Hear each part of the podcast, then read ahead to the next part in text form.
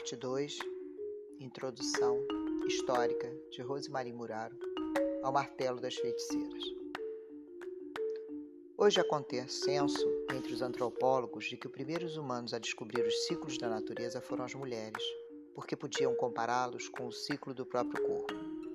Mulheres também devem ter sido as primeiras plantadoras e as primeiras ceramistas, mas foram os homens que, a partir da invenção do arado, sistematizaram as atividades agrícolas, iniciando uma nova era, a era agrária, e com ela a história que vivemos hoje.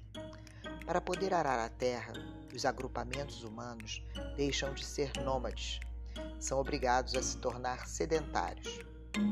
Dividem a terra e formam as primeiras plantações. Começam a se estabelecer as primeiras aldeias, depois as cidades, as cidades-estados dos primeiros estados e os impérios no sentido antigo do termo. As sociedades então se tornam patriarcais, isto é, os portadores dos valores da sua transmissão são os homens. Já não são mais os princípios feminino e masculinos que governam juntos o mundo, mas sim a lei do mais forte. A comida era primeiro para o dono da terra, sua família, seus escravos e seus soldados. Até ser escravo era privilégio. Só os párias nômades, os sem terra, é que pereciam no primeiro inverno, primeiro inverno ou na primeira escassez. Neste contexto, quanto mais filhos, mais soldados e mais mão de obra barata para arar a terra. As mulheres tinham a sua sexualidade rigidamente controlada pelos homens. O casamento era monogâmico e a mulher era obrigada a sair virgem das mãos do pai para as mãos do marido. Qualquer ruptura dessa norma poderia significar a morte. Assim também o adultério. Um filho de outro homem viria a ameaçar a transmissão da herança que se fazia através da descendência da mulher. A mulher fica então reduzida ao âmbito doméstico, perde qualquer capacidade de decisão no domínio público, que fica inteiramente reservado ao homem. A dicotomia entre o privado e o público torna-se então a origem da dependência econômica da mulher. E esta dependência, por sua vez, gera, no decorrer das gerações, uma submissão psicológica que dura até hoje. É nesse contexto que transcorre todo o período histórico até os dias atuais. De matricêntrica, a cultura humana passa a patriarcal. E o verbo veio depois.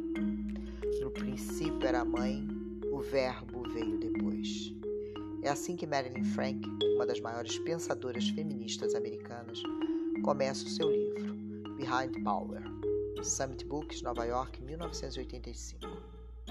E não é sem razão, pois podemos retratar, retraçar os caminhos da espécie através da sucessão dos seus mitos.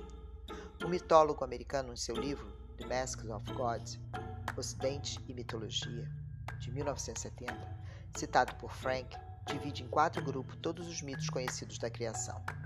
E surpreendentemente, esses grupos correspondem às etapas cronológicas da história humana. Na primeira etapa, o mundo é criado por uma deusa mãe sem auxílio de ninguém. Na segunda, ele é criado por um deus andrógeno ou um casal criador. Na terceira, um deus macho ou toma o poder da deusa ou cria o mundo sobre o corpo da deusa primordial. Finalmente, na quarta etapa, um deus macho cria o mundo sozinho. Essas quatro etapas, que se sucedem também cronologicamente, são testemunhas eternas da transição da etapa matricêntrica da humanidade para a sua fase patriarcal. E é esta sucessão que dá veracidade à frase já citada de Marilyn Frank. Alguns exemplos nos farão entender as diversas etapas e a frase de Frank. O primeiro e mais importante exemplo da primeira etapa, em que a Grande Mãe cria o universo sozinha, é o próprio mito grego. Nele, a criadora primária é Geia, a Mãe Terra. Dela nascem todas as proto-deuses, os Uranos, os Titãs e as proto-deusas, entre as quais Reia, que virá a ser a mãe do futuro dominador do Olimpo, Zeus. Há também o caso do mito Nagô, que vem dar origem ao candomblé. Neste mito africano, é Nanã Buruque que dá a luz a todos os orixás sem auxílio de ninguém. Exemplos do segundo caso são o deus andrógeno, que gera todos os deuses no hinduísmo, e o princípio feminino e o masculino, que governam juntos na mitologia chinesa. Exemplos do terceiro caso são as mitologias nas quais reinam o primeiro lugar deusas mulheres, que são depois destronadas por deuses masculinos. Entre essas mitologias estão a sumeriana, em que primitivamente a deusa Siduri reinava num jardim de delícias e cujo poder foi usurpado por um deus solar. Mais tarde, na epopeia de Gilgamesh, ela é descrita como simples serva. Ainda, os mitos primitivos dos astecas falam de um mundo perdido, de um jardim paradisíaco governado por Xochiquetzal, a Mãe Terra. Dela nasceram Huitzurwawa, que são os titãs, e os 400 habitantes do sul, as estrelas. Mais tarde, seus filhos se revoltam contra ela e ela dá à luz o deus que iria governar a todos, Huitzilopochtli. A partir do segundo milênio antes de Cristo, contudo, raramente se registram mitos em que a divindade primária seria mulher. Em muitos deles, são estas são substituídas por um deus macho que cria o mundo a partir de si mesmo, tais como os mitos persa, meda e principalmente e acima de todos, o nosso mito cristão, que é o que será enfocado aqui. Javé é Deus único, todo-poderoso, onipresente e controla todos os seres humanos em todos os momentos de sua vida. Ele cria sozinho o mundo em sete dias e, no final, cria o homem. E só depois cria a mulher, assim mesmo, a partir do homem. E coloca ambos no Jardim das Delícias, onde o alimento é abundante e colhido sem trabalho. Mas, graças à sedução da mulher, o homem cede à tentação da serpente e o casal é expulso do paraíso. Antes de prosseguir, procuremos analisar o que já se tem até aqui em relação à mulher. Em primeiro lugar, ao contrário das culturas primitivas, Javé é Deus único, centralizador, dita rígidas regras de comportamento, cuja transgressão é sempre punida.